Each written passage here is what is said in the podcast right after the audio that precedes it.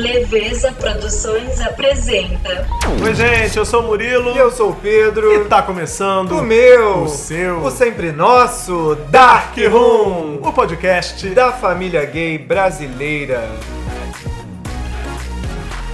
Episódio 12, migs. E a gente começa como, Pedro? Episódio super especial, com convidados especiais. Pois é, luxo, poder, riqueza e ostentação. Mas o tema dessa semana merece, não é não, meu caro? Merece isso. E também tem uma galera que tá merecendo, sabe o quê? Aquele abraço. Aquele abraço pro Thiago Rogério, pro Pablo de Porto Alegre, pro Adriano Junqueira e pro Ângelo Fontes e também pro Fabiano Egídio. Fabiano, olha, o Fabiano mandou um correio dark babadeiro que a gente vai ler em breve. Ele tá guardadinho, calma. Não perdem por esperar. Calma, fique tranquilo. Aquele abraço para vocês. Aquele abraço.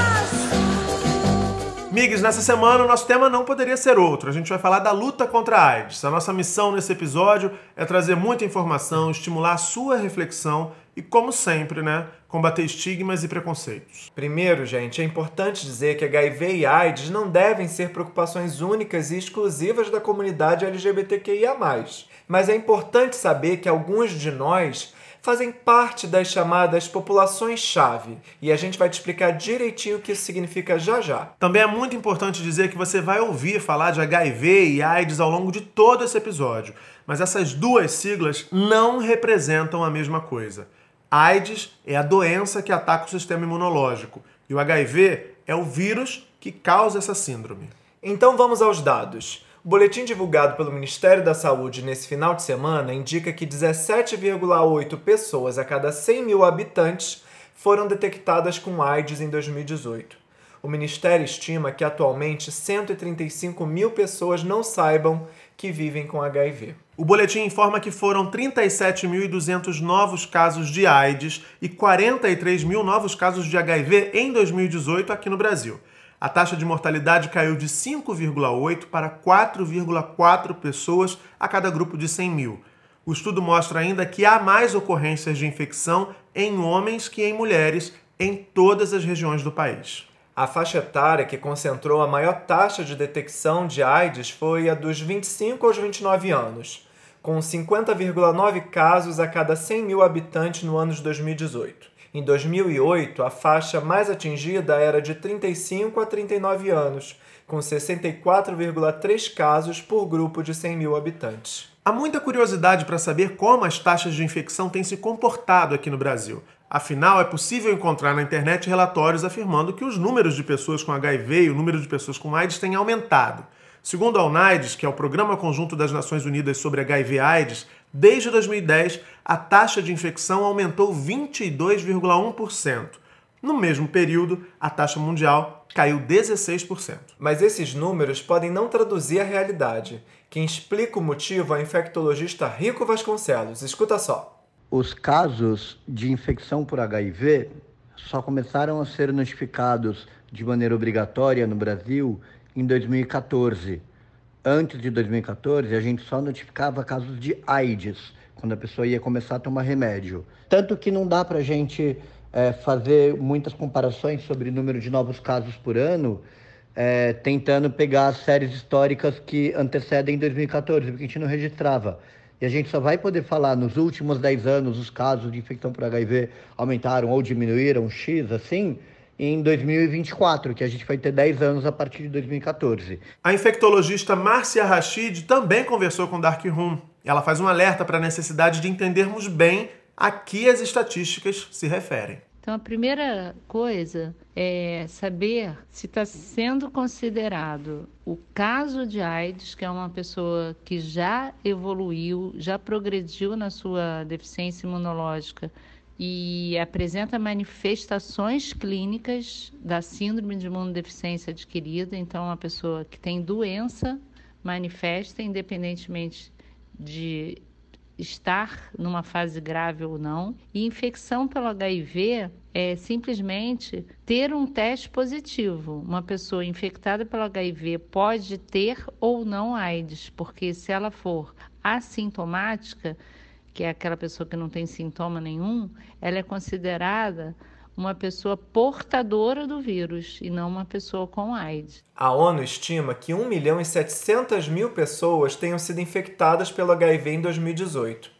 Ao todo, 37 milhões e 900 mil pessoas vivem com o vírus em todo o mundo. 1 de dezembro é o Dia Mundial de Luta contra a AIDS. Criada pela Organização Mundial da Saúde em parceria com a Organização das Nações Unidas, a data tem o objetivo de informar sobre as maneiras de prevenção e conscientizar a população contra o preconceito e os estigmas que portadores do HIV sofrem na sociedade.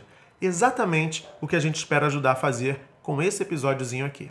Esse dia não é para comemorações, e sim para alertar sobre a importância da prevenção da infecção e também do diagnóstico precoce, quando ela já existe, para chegar a um tratamento adequado e, consequentemente, conseguir atingir carga viral indetectável que impede que a pessoa continue progredindo em relação à deficiência imunológica e ela tem a chance de não adoecer, não ter AIDS clinicamente. Hoje, sabidamente, quem se trata, especialmente se trata precocemente, tem o benefício de não adoecer e a pessoa com carga indetectável deixa de transmitir o vírus.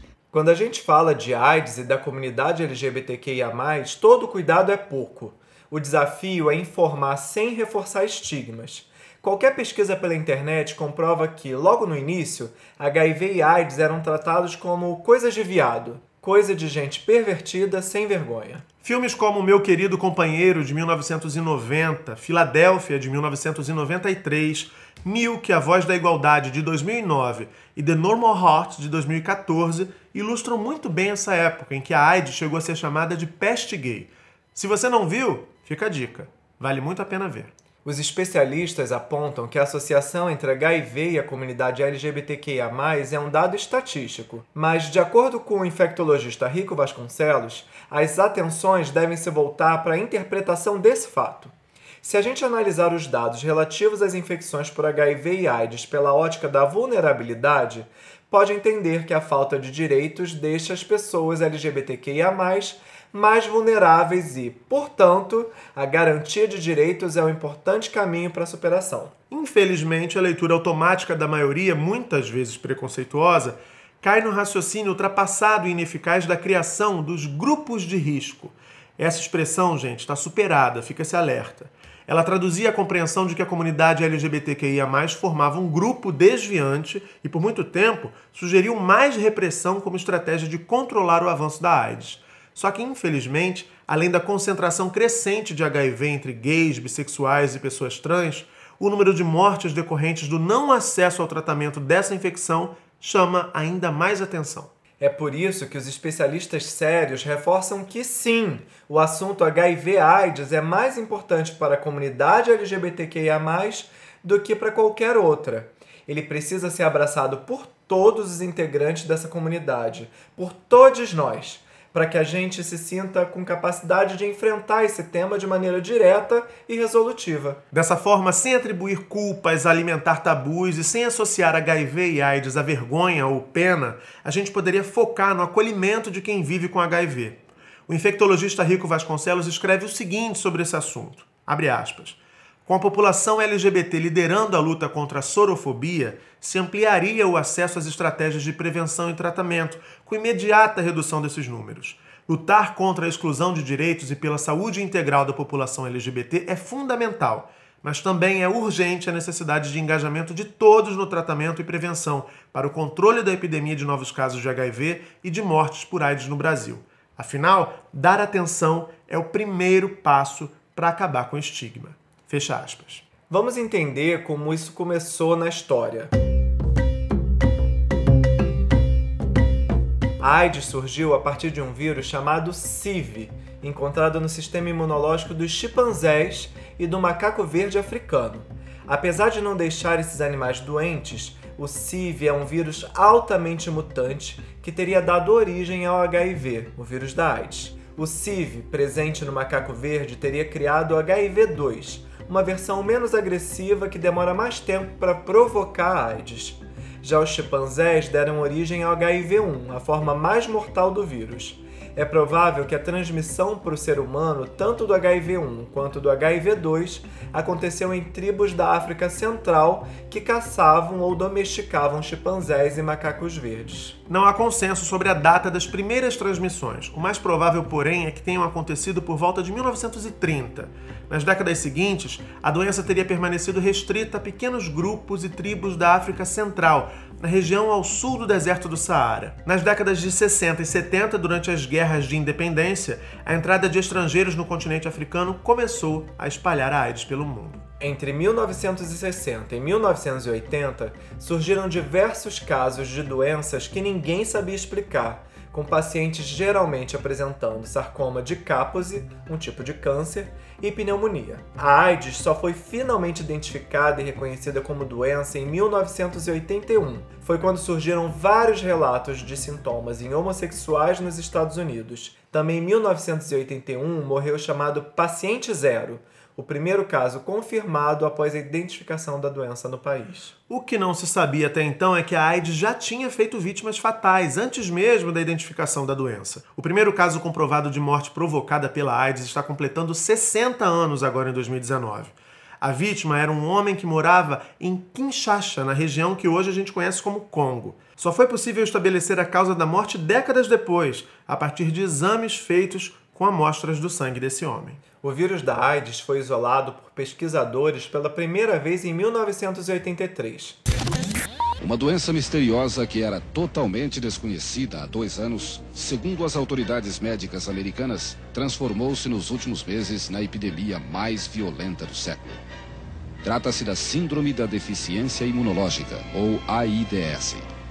Nos últimos 18 meses, cerca de mil pessoas nos Estados Unidos contraíram esta doença e mais de 500 já morreram.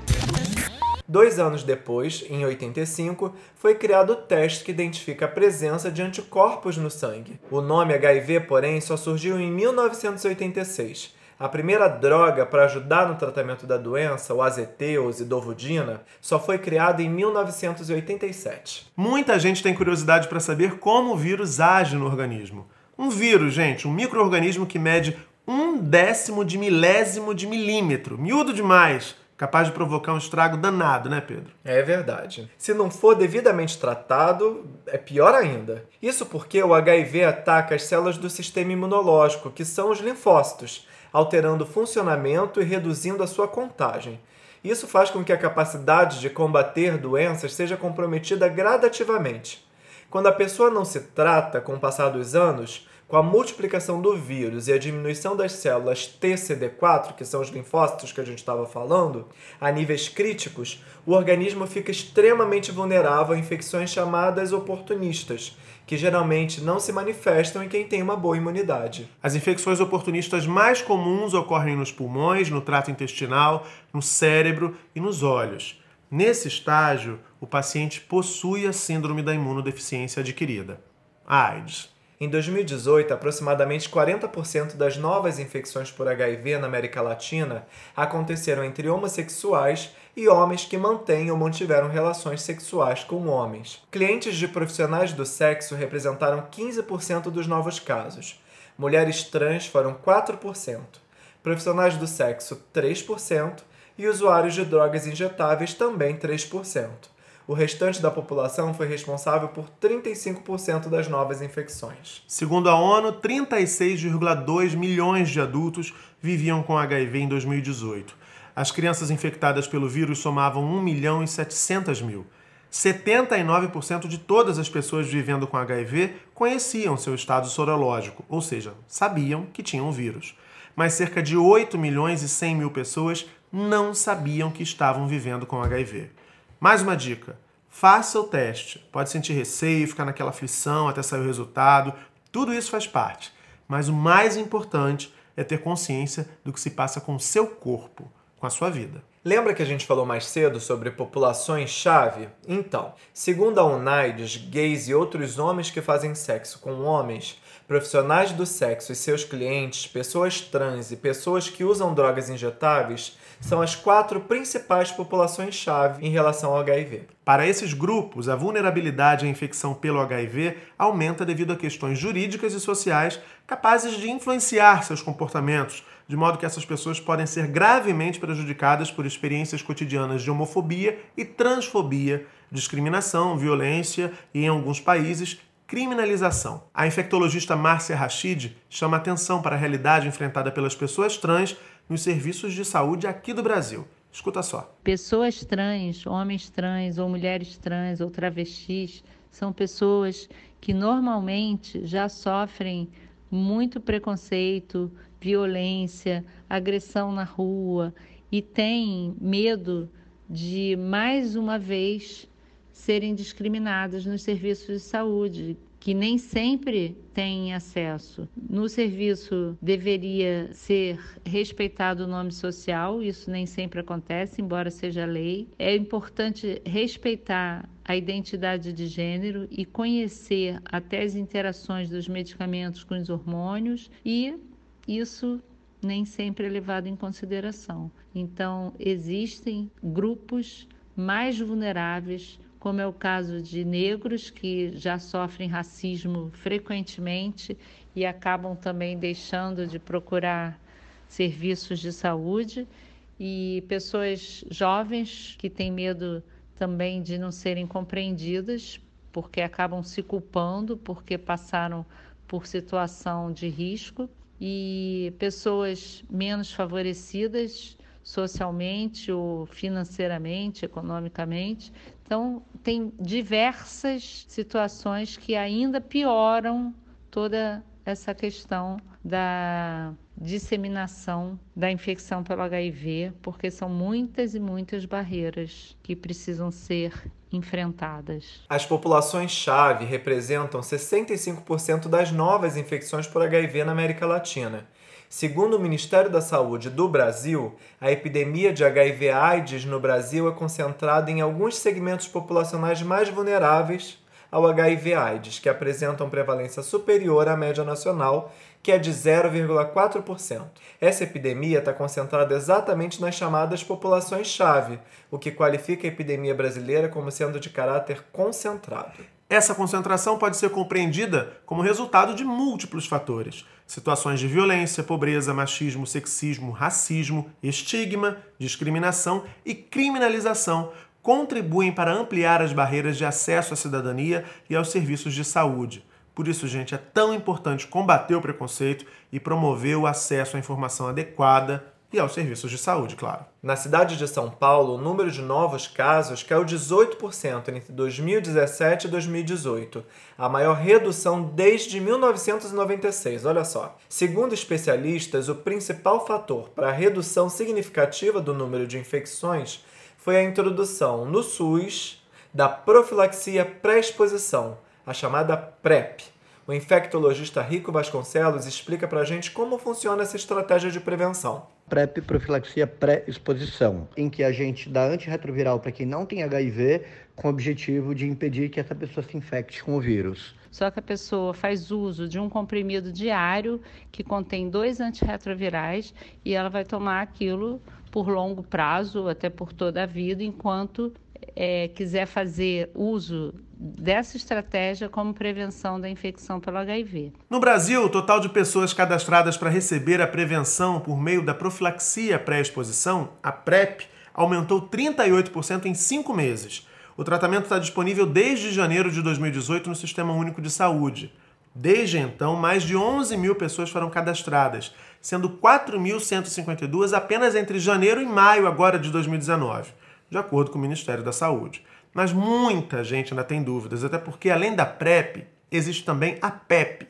A infectologista Márcia Rachid conta para nós qual a diferença entre elas. PEP é a profilaxia pós-exposição, então já houve uma situação de risco e até 72 horas é importante iniciar um esquema que inclui três antirretrovirais para fazer a prevenção da infecção pelo HIV. Então, é uma situação muito específica que previne exclusivamente HIV, assim como a PrEP, que é a profilaxia pré-exposição. Essas duas estratégias são cientificamente comprovadas e elas complementam o que sempre foi falado, que é usar preservativo. Só que o preservativo é considerado uma proteção de barreira que pode prevenir tanto HIV como outras infecções sexualmente transmissíveis, e a PEP e PrEP só previnem o HIV, sendo que é bastante importante que sejam divulgadas porque há comprovação científica de eficácia. Então,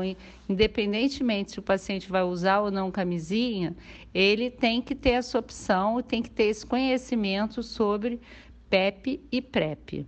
No caso da PrEP, muita gente tem dúvidas sobre o funcionamento da medicação. Será que pode tornar o vírus HIV mais resistente? Quais seriam os efeitos colaterais que ela teria? Com a palavra, o infectologista Rico Vasconcelos. O uso da PrEP pode tornar o HIV mais resistente? Essa era uma preocupação que se tinha no começo dos estudos da PrEP, mas o que todos os estudos mostraram é que o vírus pode ficar resistente quando você dá PrEP para uma pessoa que já está com HIV por exemplo, ele ainda está no momento muito inicial da infecção, naquele período de janela imunológica, em que o teste dele ainda está negativo e você começa a PrEP para ele. Então, PrEP é para quem não tem HIV. Você tem que ter certeza que a pessoa não tem para começar a PrEP. Os dois antirretrovirais que estão na PrEP, o tenofovir e a entristabina, já são bem antigos. A gente já usa eles há bastante tempo, desde 2003.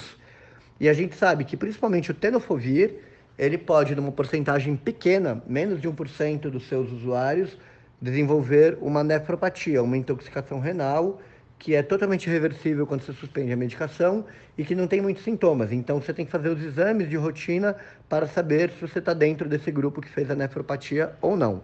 Tirando isso, uma pequena porcentagem das pessoas que inicia a PrEP pode relatar nos primeiros dias ou semanas da medicação alguns eventos adversos gastrointestinal, ficar enjo... intestinais, ficar enjoado, sentindo gosto do remédio na boca, dor de estômago, mas isso melhora sozinho. Outra dúvida recorrente diz respeito aos casais soro diferentes, onde um tem o HIV e o outro não. Como agir nesses casos? Que estratégia de prevenção adotar? Diz aí, Rico. Um casal soro diferente deve a pessoa que vive com HIV deve estar fazendo seu tratamento para que o vírus não faça mal para a saúde dela e também para que o vírus não seja transmitido, porque quando a pessoa se trata e mantém a carga viral indetectável, ela deixa de transmitir o seu vírus. E o casal tem que decidir é, se isso é suficiente e deixa eles tranquilos é, como prevenção da transmissão de um para o outro, ou se eles desejam usar alguma estratégia adicional de prevenção como por exemplo negativo usar PrEP ou eles continuarem usando camisinha. As melhores estratégias de prevenção para um casal soro diferente são aquelas que o casal escolhe usar, porque a adesão à estratégia é fundamental para que ela funcione. Então, se eles ficam mais tranquilos usando camisinha e eles conseguem usar camisinha direitinho, perfeito, usem. Se não querem usar camisinha, mas querem usar carga viral indetectável e PrEP, ok, usem. As duas pessoas especializadas em infectologia que nós entrevistamos Márcia Rachid e Rico Vasconcelos, concordam em mais um ponto. O preconceito é uma barreira imensa quando o assunto é HIV ou AIDS. Não se tem que discriminar as práticas sexuais nunca. Você tem que conversar de maneira franca, individualmente com cada pessoa e levar em conta o que, que ela considera qualidade de vida sexual, o que, que ela gosta, o que, que ela tem tesão, o que, que ela faz questão e avaliar quais são as estratégias de prevenção que a pessoa é capaz de usar. Tem gente que com camisinha fica bem, tem gente que não, que camisinha não se encaixa no contexto de vida dela.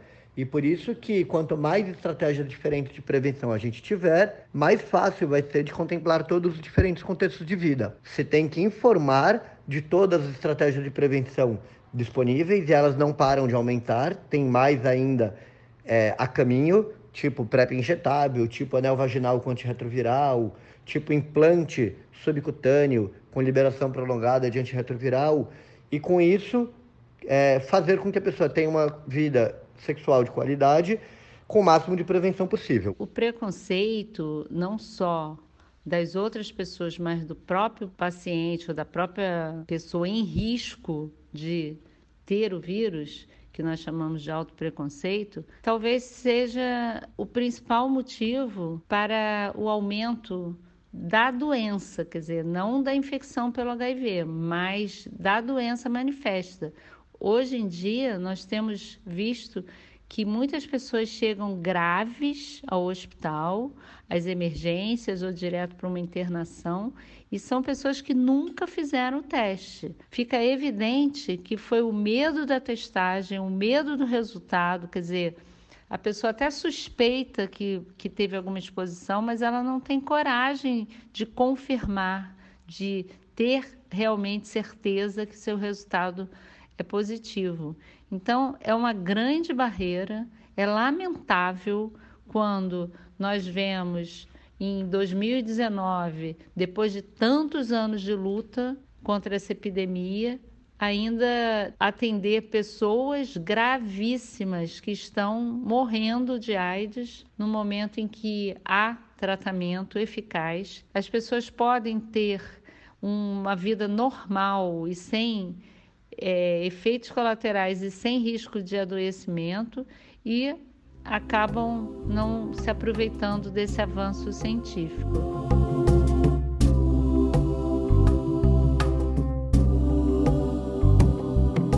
Você ficou afim de usar a PrEP, procure um profissional de saúde e informe-se para saber se você tem de fato indicação para o uso do medicamento. Na PrEP, você deve tomar o remédio todos os dias, fazer exames regulares e buscar sua medicação gratuitamente a cada três meses. A gente reforça o apelo: faça o teste, conheça o seu status sorológico. Caso o exame dê positivo para HIV, saiba que isso não é uma sentença de morte busque ajuda especializada, inicie o tratamento e não interrompa o uso da medicação. Esse deve ser um compromisso com você, já que a sua vida continua valendo muito. A gente agradece muito a Márcia Rachid e ao Rico Vasconcelos, infectologistas que falaram com o Dark Room com exclusividade. A gente ficou assim se achando, né? Muito, a gente tá chiquérrimo. Pois é, eles fizeram essa gentileza no meio de uma semana super concorrida para todo mundo que atua com HIV e AIDS no mundo todo. Muito, muito, muito obrigado aos dois. Obrigadíssimo. E agora a gente começa a segunda parte do Dark Room 12. Aliás, essa segunda parte, esse episódio ele tá por emoção, Por né? emoção, por emoção. Então aí vamos para o nosso correio Dark Room. Você me pede na carta que eu desapareça. Bom, gente, o Correio Dark dessa semana chegou faz um mês. Vocês vão entender por que eu tô falando isso. A gente conversou com o dono da mensagem sobre a intenção desse episódio especial sobre o Dia Mundial de Luta contra a AIDS. E ele topou aguardar essa edição para que o relato dele ficasse mais a ver com o nosso episódio. Então vamos lá. Me chamo Edu, tenho 34 anos, namorei o mesmo cara dos 18 aos 30 anos. Sempre gostei de me apaixonar e ter relacionamentos duradouros. Em 2011, terminamos pelo desgaste natural. Nos víamos mais amigos do que namorados. Aí ele Acontece, né? continua, É. acontece. Fiquei mal um tempo, mas logo engatei alguns relacionamentos fugazes. Coisa de 4 a 6 meses no máximo. Nada que valesse a pena apresentar para pai e mãe, a gente entende. Sim. No fim do ano passado, conheci Kleber por intermédio de amigos em comum. Foi lindo. Descobrimos que sempre estivemos perto um do outro, mas nunca nos esbarraríamos se não fossem as circunstâncias exatas para que isso acontecesse. Coisa de destino mesmo. Começamos a namorar um mês depois do primeiro encontro. Olha, Nos víamos dia sim e dia também. Acho lindo isso. Já que moramos no mesmo bairro aqui de Curitiba. Curitiba ainda tem um friozinho, né? Deve um ficar mais interessante. Pois é. Quando fomos ficando mais íntimos, percebi que ele sempre colocava o despertador para tocar às 8 da manhã para tomar seus remédios de uso contínuo. Ele me disse que era um da pressão e um antidepressivo. Nunca questionei isso. Nos meses seguintes, vi que ele ficou muito estressado quando a camisinha estourou. Falei pra ele que meus testes eram negativos, reparei que ele ficou recluso, o tesão deu uma esfriada e ele foi mudando o foco da conversa. Há 15 dias fui juntando as peças desse quebra-cabeças e chamei ele pra conversar. Perguntei de forma clara e direta. Você tem HIV? Parecia que tinha sido um tiro no peito dele. De moreno ficou branco, pálido, tremendo e gaguejando.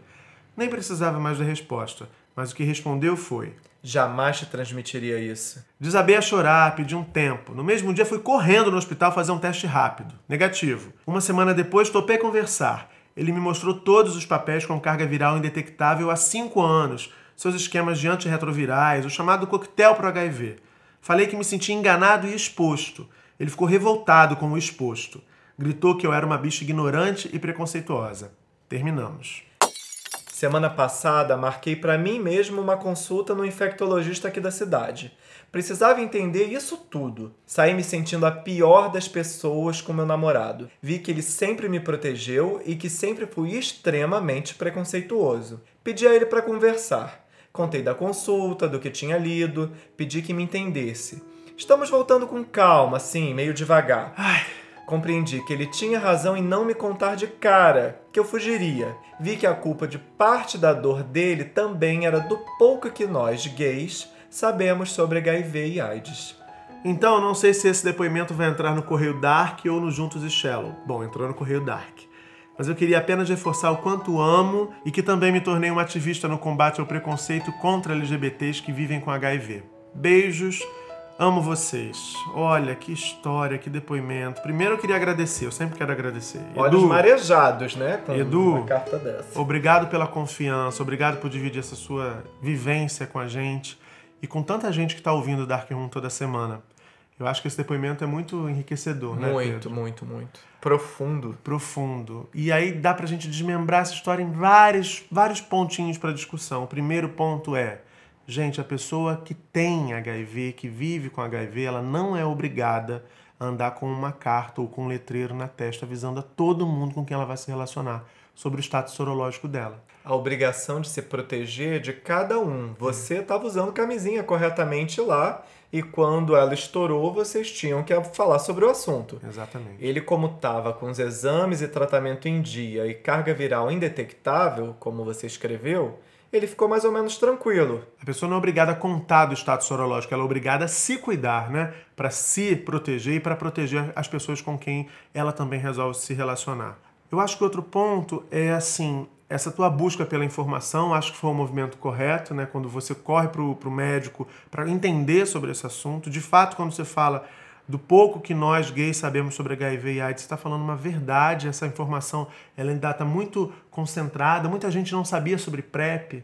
Né? Muita gente não sabe, conversando com o Rico e com a Márcia Rachid para poder fazer essas entrevistas, a gente viu isso, como eles falam da necessidade de difundir informação sobre essas estratégias de prevenção e sobre outras que estão rolando já que a gente ainda nem sabe, né? Eu penso que é um conservadorismo enorme e que quer segregar pessoas com HIV e AIDS da sociedade não HIV AIDS para que seja uma forma de não disseminação do vírus. E isso é extremamente preconceituoso, E é cruel, é equivocado e quer mais que o outro esteja infeliz. Então, no momento em que você compreende essas questões, busca informação e se despe dos seus preconceitos, a gente já está aqui na torcida para que vocês vivam felizes para sempre. E vale lembrar um depoimento do Rico logo na primeira parte do nosso podcast. Ele fala dos casais soro diferentes, né, que é o caso de vocês. Ele fala que cabe a vocês a escolha da estratégia que melhor satisfaça o desejo, o tesão e as necessidades de prevenção de vocês e que uma vida feliz e plena é totalmente possível nessas condições também, né? Exatamente. Então, Edu, beijo pra você, obrigado por dividir esse relato e felicidades. Depois contem pra gente, assim. É, estamos manda- felizes, voltamos e agora já estamos acelerados de novo. Vamos, vamos voltar com uma cartinha pro Juntos Shallow Now agora? Pois é. Já pois veio é. no Dark, agora volta no Juntos e Shallow. Ele agora. falou assim: estamos voltando devagarzinho. É. Manda quando você voltar pra se Quando- engrenar. Quando, esquentar, aí vocês voltam pro Juntos Shallow Now. É isso, estamos esperando vocês. Obrigado, beijos. E Beijocas. olha, se você que tá ouvindo a gente quiser também que a gente leia o seu relato, a gente não falou A gente ainda não falou. Então você já sabe, se não sabe, vai ficar sabendo agora. Você pode escrever pra gente por direct no Instagram, nossa arroba é.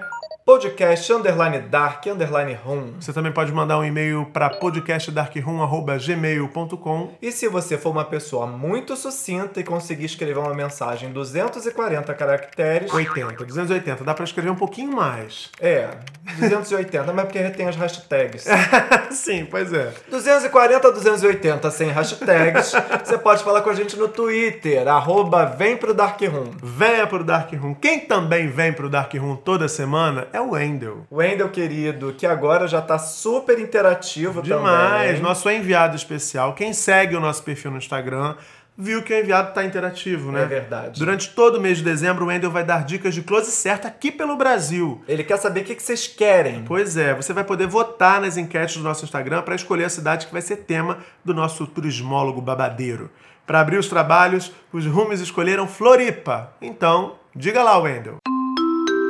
Fala galera, aqui é o Wendel, seu enviado especial e como eu amo receber ordens, acatei pedido de vocês e esse mês inteirinho vai ser dedicado ao Brasil. Fiquem ligados no Instagram que toda semana vai rolar uma votação lá para a escolha do próximo destino. E como vocês pediram, essa semana vamos começar por Floripa, não à toa, também conhecida como Ilha da Magia. A cidade é uma das referências em beleza natural do país. Mas na última década, além desse título, ela vem ganhando também reconhecimento como a capital do turismo gay no Brasil. Vários fatores contribuem para isso, como por exemplo, há vários anos diversas capacitações e reuniões para setores que trabalham especificamente com este público. Para vocês terem uma ideia, houve viagens de familiarização com agentes de turismo para eles conhecerem os destinos. Esse ser que vos fala, por exemplo, foi um dos convidados para conhecer a cidade e ajudar a fomentar o turismo LGBTQIA+ de lá. Legal, né? Não dá para falar de Floripa sem falar das praias. Algumas se tornaram famosas justamente por serem frequentadas pelo público LGBTQIA+, como é o caso da Praia Mole e Galeta. Na Praia Mole é onde a agita acontece. Já a Galeta, que é a vizinha Praia Mole, é acessível apenas por trilha, é uma praia mais reservada e o nudismo lá é permitido. E por falar em diversão, a capital de Santa Catarina é um dos principais destinos para viajantes argentinos, uruguaios e chilenos durante o verão. E por isso, te aconselho a colocar a Portunhol para jogo e se jogar nas baladas lá. A vida noturna, principalmente no período do carnaval, é agitadíssima e grandes seus de música eletrônica tocam por lá. Porém, algumas estão lá o ano todo, fazendo a alegria dos turistas e locais que têm nesses espaços a oportunidade de diversão com música boa, ambientes agradáveis e muita gente bonita. Inclusive, uma das mais legais que eu já fui foi lá. Não vou fazer mexendo de graça não, mas essa balada foi tão legal que um amigo meu conheceu o boy lá no dia em que fomos e hoje eles estão casadíssimos. Ou seja, Floripa, além de paradisíaca e gay friendly, é também casamenteira. Por hoje é isso e não se esqueça de ficarem ligados no Insta dessa semana para me ajudar a decidir a próxima cidade. Beijo! Olha, como o Wendel ensina coisas pra gente, jamais eu imaginaria que uma praia chamada Praia Mole Era tão dura, né?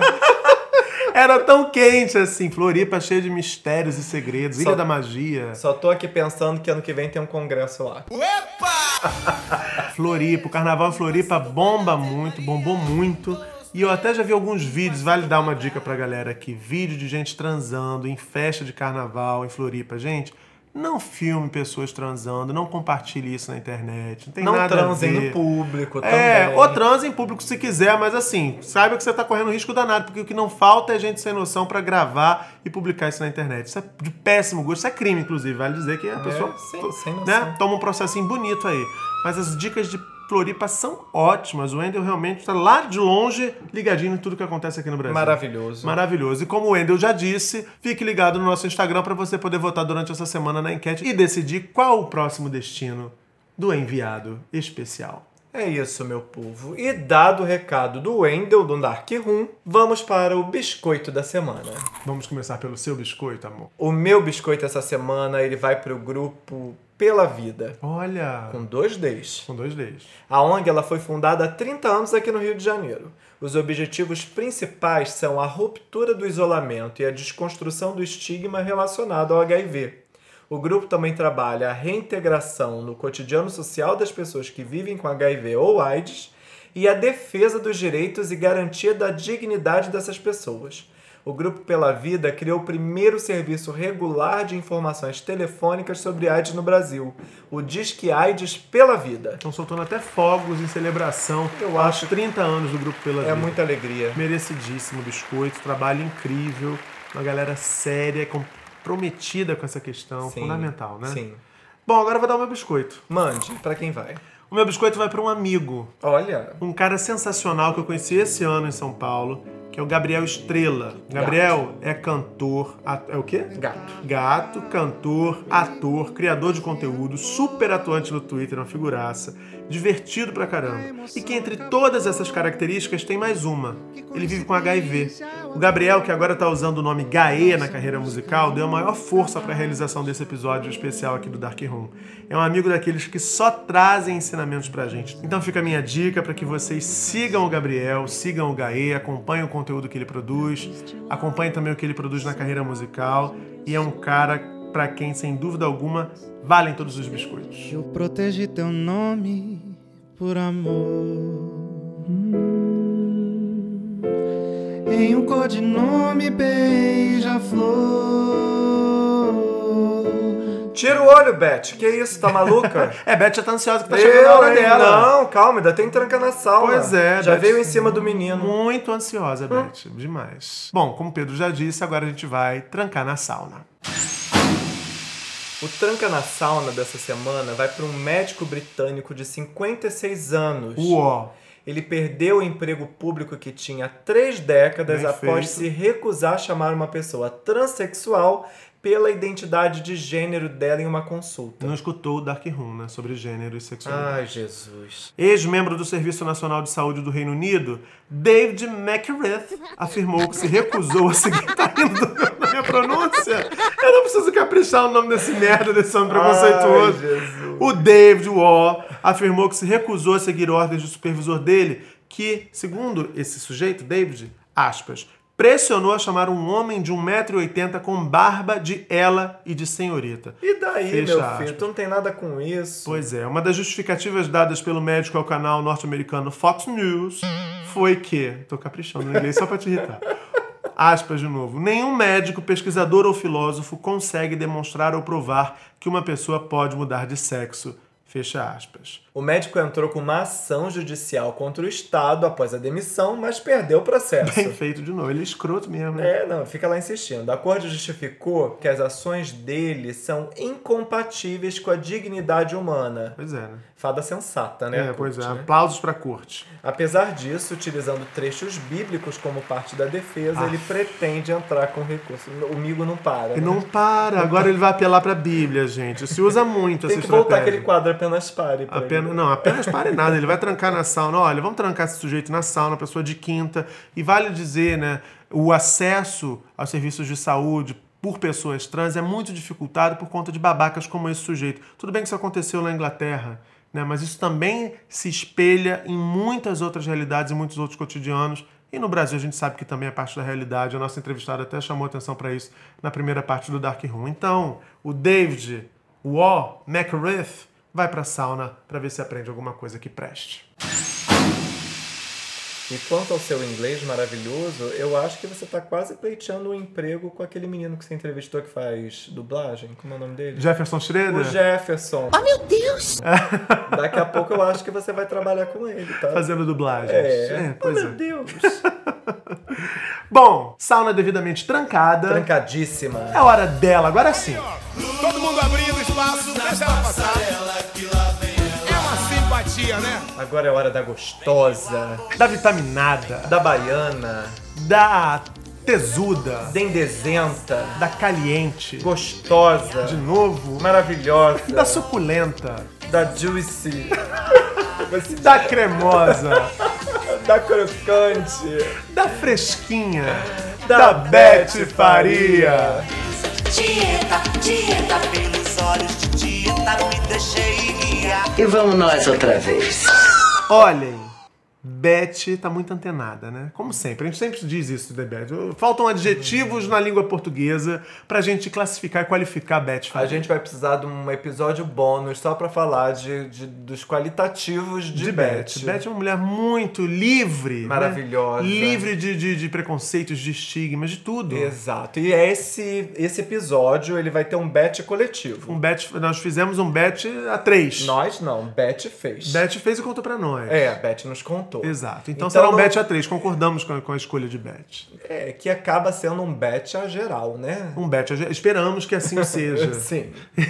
Beth ligou pra nós e falou que essa semana. Porque Beth liga, tá, gente? Beth não é de WhatsApp, ela Não, não. liga. É. Ela pega o telefone, disca. Digamos que na época que Beth Beth faz a chamada. Ela faz. a Beth fez chamar, ligou pro fixo aqui de casa. Que só duas pessoas ligam no fixo aqui de casa. Beth e, E a moça da banco. TV a cabo. Ah, da TV a cabo. É, que banco sempre quer mudar liga. o pacote que a gente assine filme. Não É. queremos mais ver filme assim. Não, Não tem nem Beth, tempo. Beth ligou pra 24, 24, 24, 24. e A hotline do Dark Room. Tem uma bicha ligando pra mim. Ao cobrar, não, não. Ela não botou 90-90. Mas para, para de enrolar. Vamos falar do que Beth faria essa semana. Sim. Beth ligou pro nosso fixo pra avisar que essa semana não teria nomes específicos para que ela fosse fazer. É, verdade. Beth mandou avisar que tá tomando PrEP, tá usando camisinha e Beth quer mais é que todas as pessoas que vivem com HIV no Brasil e no mundo se façam e façam ela também. É isso. Uma pessoa que vive com HIV muitas vezes tem a impressão de que a vida sexual dela tá destruída, que tá acabada. E vamos dizer assim, Beth tá aqui para levantar a moral dessa galera. Não só a moral, inclusive, tá? Beth quer levantar tudo que tem pra subir ainda, porque na verdade o HIV não interfere na testosterona da galera não. Exatamente. Então ela quer chegar junto, reforçar a moral, levantar a autoestima e dizer: "Meus caros, minhas caras, se vocês estão em tratamento, se suas cargas virais estão baixas, indetectáveis, vocês estão usando preservativos, combinando métodos, Beth tá aí e não perdoa. É fogo no parquinho. É muita alegria. Vai pra jogo, você tá comprometido com o seu tratamento, com a sua saúde, tá comprometido com a sua prevenção, com a prevenção das pessoas com quem você vai se relacionar. Então, vida que segue. Tu não tá fora da lista de Beth não também, tá não, fora, meu bem. não tá fora. HIV AIDS não deixa ninguém broxa, não é pretexto pra isso, não deve ser motivo pra isso. E Beth virou e falou: Vem em mim. É isso, Beth maravilhosa, sempre dando lições. Beth e Wendell, aliás, elas estão sempre dando lições pra gente. Já notou isso? Eu volto a dizer, quando a gente decidiu fazer esse podcast, a gente não tinha ideia do quanto a gente ia aprender com ele. Pois é, maravilhoso. Está sendo maravilhoso esse caminho de descobertas na companhia de todos vocês. Obrigado pela companhia, inclusive, nesse 12 episódio do Dark Room, que agora vai se aproximando do fim. Mas não sem antes nós reforçarmos o pedido para que você se ligue no nosso Instagram, arroba podcast underline dark underline room. Agora nós temos essa novidade em dezembro das votações para que a gente escolha os destinos, né, as cidades sobre as quais o Wendel vai dar dicas durante o enviado especial nesse mês de dezembro, cidades brasileiras. Vale a pena ficar ligados. Também lá no Instagram pode mandar direct pra gente para participar dos nossos quadros, né, Pedro? É verdade. Mandem sugestões, mandem Correio Dark, mandem juntos e Shallow Now. Se eles não entraram essa semana, estão guardadinho para as próximas que virão. É isso aí, a gente tá sempre ligado. Fiquem atentos, mas a gente avisa sempre, ó, recebemos. É isso aí, a gente responde todo mundo. Seu pedido está em análise. Não, mentira. Seu pedido está sendo guardadinho para entrar no momento O certo. nosso departamento de verificação do Correio Dark Room tá sempre atuante para validar as histórias de todo É uma mundo. equipe muito grande, Uma né, equipe que muito cuida grande. desse é. podcast. Edith, nossa Bulldog, faz essa primeira seleção e dá latidos pra gente, sempre aprovando. É verdade. No momento tá morgado aqui do meu lado. Você também pode mandar e-mail para podcastdarkroom.gmail.com ou twittar, arroba. Vem pro Dark Room. Estamos esperando vocês na próxima semana com Dark Room 13.